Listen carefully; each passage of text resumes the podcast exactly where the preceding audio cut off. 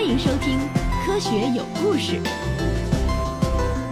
比科学故事更重要的是科学精神。上一集我们说到啊，勒维冥思苦想，希望能够设计一个完善的实验，从而证明神经就是靠电流来传输控制信号的。但他始终没有想到好办法。复活节前的那个晚上，他想累了，就躺在床上，拿起一本小说读着玩儿，读着读着啊就睡着了，还做了一个梦。结果啊，他在梦里面经历了一次实验，即使是在梦里，他也能意识到这个实验设计的非常精妙，可以说啊是那种诺贝尔奖级别的精妙。结果呢，他就激动的清醒了过来，然后一醒来以后呢，就赶紧拿起笔，在一张纸头上啊匆匆的写下自己的想法，然后再心满意足的继续睡觉。可是呢，第二天早上醒来以后啊，他拿起纸条想看看自己写了什么，但是啊，居然他看不懂。他晚上写的是鬼画符一样，他的字本来就潦草，昨晚朦胧之际写下来的东西啊，更是像一团面条一样。他呢是费了九牛二虎之力，把过往自己写的所有笔记、纸条，甚至是购物单都拿来比照，试图破译自己的笔记，结果呢没成功。他就是没有办法解读那段自己写的天书。晚上，他沮丧万分地瘫倒在床上，勉强才入睡。半夜三点，那个梦啊又回来了。这次啊，他跳了起来，没有再找笔，而是穿上衣服，直接跑到实验室，立即就开始做实验。他把两只青蛙麻醉之后，取出心脏，分别放进两个广口瓶里，瓶里有生理盐水，所以啊，蛙心还能继续跳动。其中一颗心脏上面啊，神经还保留着残端。他用微电流刺激一根神经。这颗蛙心的跳动就减慢了，这个呢倒没什么稀罕。十八年前他在英国就看着人家做过这种实验，他梦里想到的不是这个神经刺激的反应，而是下一个环节。他拿起一根吸管，从这个瓶子里面吸了几滴里面的生理盐水，然后滴入到另一个广口瓶里。结果啊，那个瓶子里面蛙的心跳速度立即就减慢了，他就笑了起来啊，哈哈哈，果然不出我之所料。这就是他梦里想到的关键步骤。他回到第一个广口瓶，用微电流刺激另一根神经，让里面的蛙心跳动速度加快，然后又用吸管从瓶子里面吸出几滴生理盐水，滴入到第二个广口瓶中，里面的蛙心跳动速度也立即加快。这就是说啊，神经能够让心跳加快或是减慢，而且呢是用一种化学物质来刺激心脏的，让它改变搏动的速度。这种化学物质能够融入周围的液体，所以啊，勒维就把第一个广口瓶里的液体转移到第二个广口瓶，就能够让第二颗挖心的速度跟着改变。就这样啊，原本被看不起的汤派，现在呢，终于是找到了坚实的证据，证明这锅汤本身就能够控制身体的功能。当然，这还并不是最后的结论，就像免疫学的细胞派和体液派一样。实际上，神经传输的电派和汤派也各自说对了一半。我们看战争电影啊，常常会看到某个指挥官拿起电话，命令某个部队立即发起攻击，于是呢，军队就往某某高地发起攻击。人体的活动呢，跟这个情况啊很类似。比如说啊，我们之所以能够抬起手拿起酸奶的盒子，是因为我们的大脑发出一组信号，信号沿着神经传输到我们手上的肌肉群。控制这些肌肉做出拿酸奶的动作，而电影的下一个情节呢，可能是那个连队的连长给指挥官打电话，他说啊，敌军火力猛，请求支援。啊，人体也有类似的情报采集机制，比如皮肤可能感受到冷，这是皮下的神经末梢因为温度改变而产生的一组代表寒冷的冲动信号，这种信号就会沿着神经上传回到我们的大脑，大脑就知道了环境在降温。我们的大脑从感觉器官采集信号，又对身体的各个部门发出控制信号，让我们能够走路、能够跳舞、能用筷子、能舞剑、能说话、能唱歌。所有这些啊，都是因为神经细胞能够传输信号，就好像电线能够传播电流一样。不过，金属线里的电流的传输那相对简单，只不过啊是电子的流动。作为生物结构呢，神经传导信号的方式那就比电线复杂多了。信号的发端是一个电位变化，这个电位变化从树突传到神经元本体，再从本体传到轴突，然后沿着轴突一直走到头，来到突触这里。这个电位变化的传导过程就是电派所描述的内容。可是电位来到突触之后，又怎么把信号传递给突触缝隙的对岸呢？突触之所以叫突触，是因为它身体凸起，像个小灯泡，灯泡里有若干化学物质处于待命状态，它们等待的命令就是那个电位变化。一旦接到命令，这些化学物质就穿过突触前方的膜，会进入双方突触之间的缝隙。而对方的突触啊，一旦嗅到这些化学物质，它就会一个机灵产生了自己的电位变化，而这个电位变化能够沿着神经元的细胞膜一路传递下去。就这样，神经信号跨过一个又一个神经元，一直去到最终的目的地。因为突触灯泡里的化学物质能让表达信号的电位变化跨过突触间的缝隙，继续传递下去。这些化学物质就被叫做神经递质，这就是汤派描述的场景。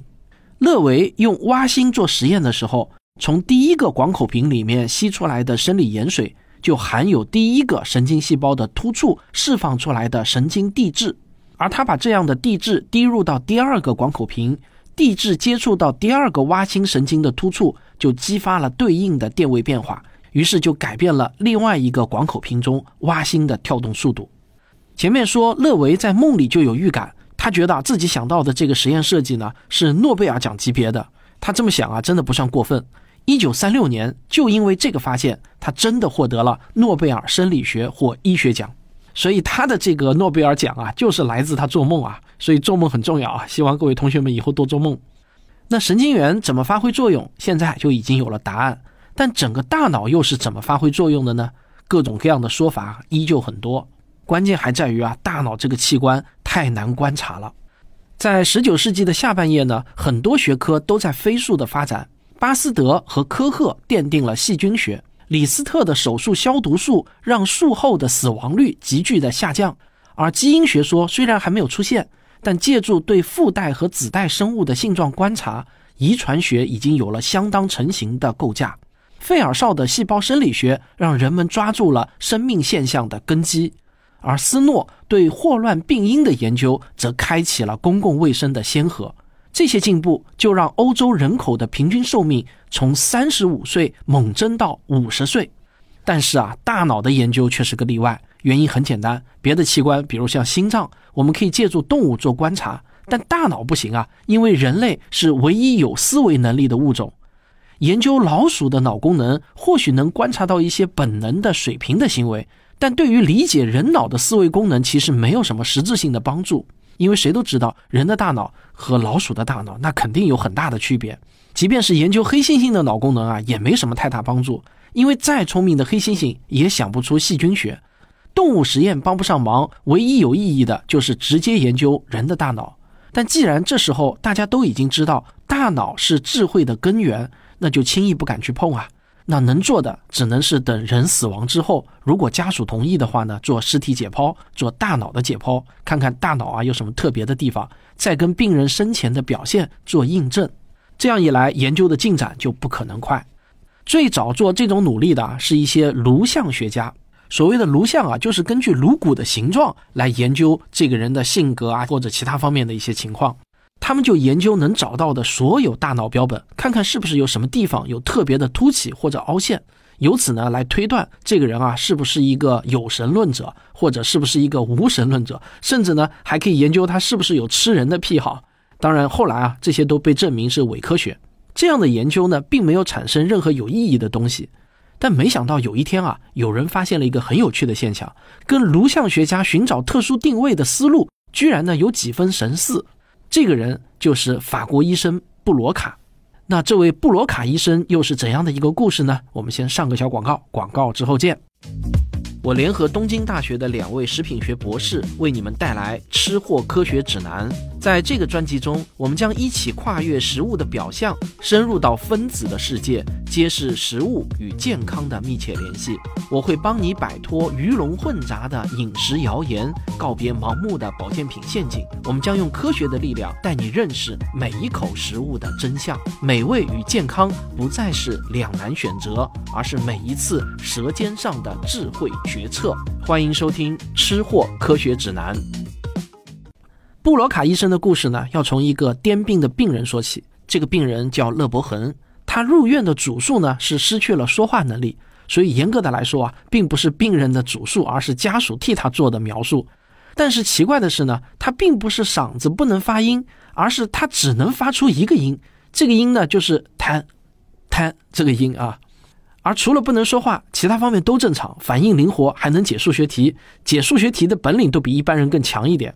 而且呢，他自己也很积极努力的试图跟人交往，但因为啊，他只能发出这么一个音，那他呢就只好尽量给“贪”这个音啊加上各种各样的语调变化，或者用不同的重复次数，再加上表情和手势来表达意思。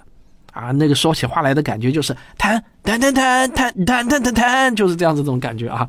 当然我可能学不像啊，但是可以想象的出来。而且更奇怪的是啊，勒伯恒原来说话没问题。而且啊，他从小就有癫病的症状，因为出门工作的风险太大，于是啊，他就在家里制作帽子的模型，给自己啊挣一点生活费。后来癫病的发作次数多了，不光是有发作性的抽摇，连语言能力也开始衰退。于是呢，他能够说的句子就越来越短。到了三十一岁的时候，就只剩下这一个“贪”这个音了。那以后呢，就再也没有人叫他勒伯恒了，而是把他叫做“贪贪”。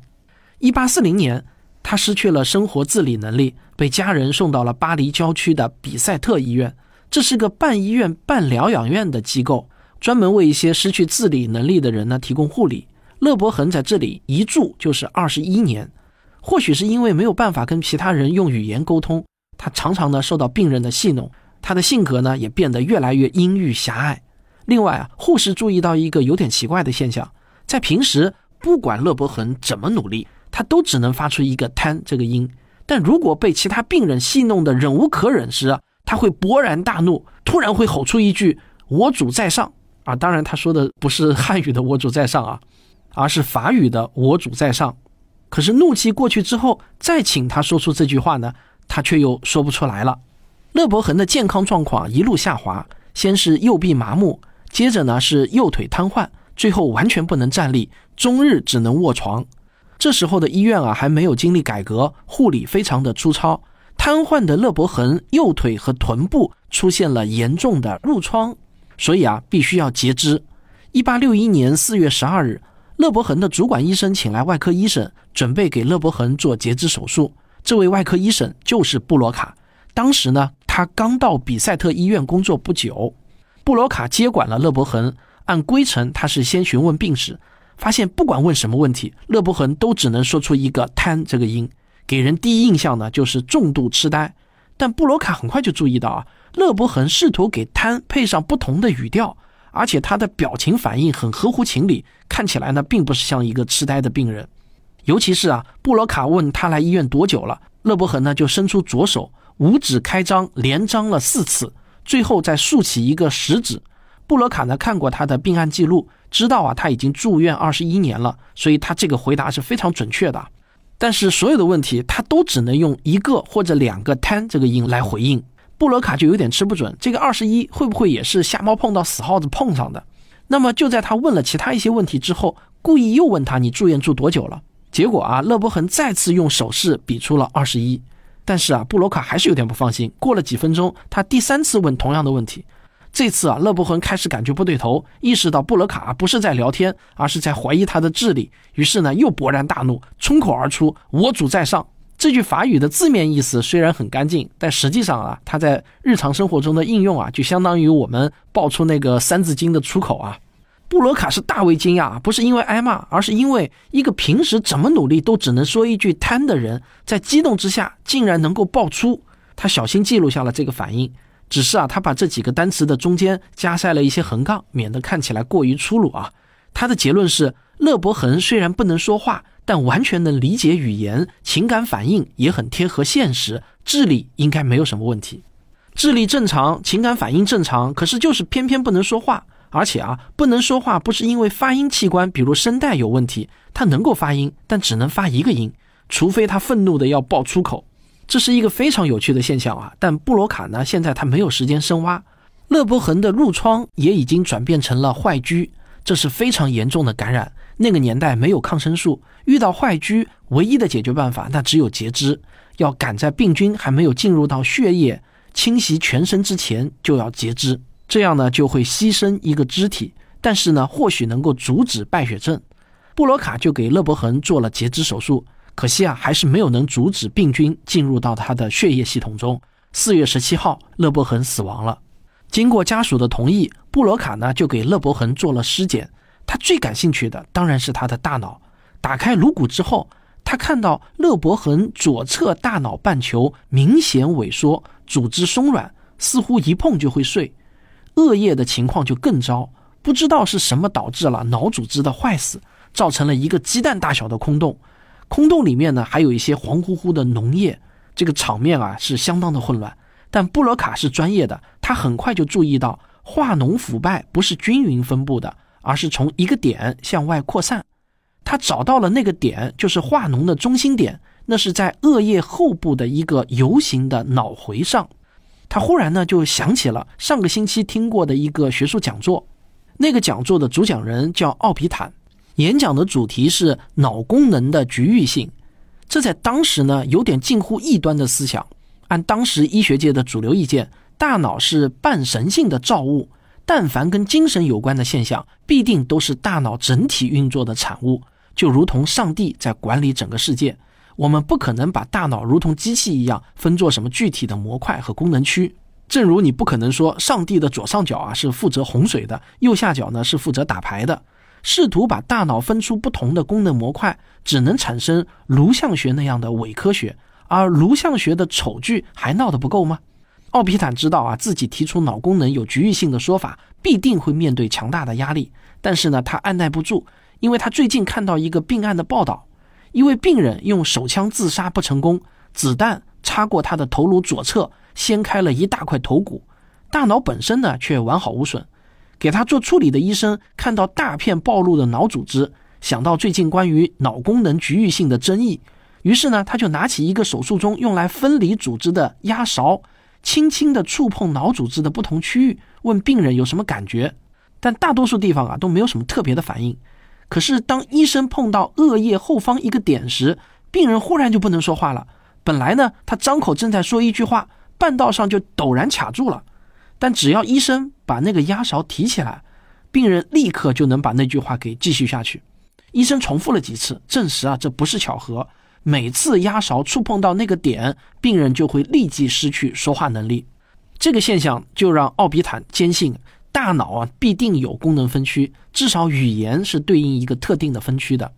布罗卡去听那个讲座的时候，对语言障碍并没有什么了解，他感兴趣的是人类的起源。为这个课题，他大力研究了各个人种的颅骨形状，家里呢还收藏了好几十个人类的颅骨。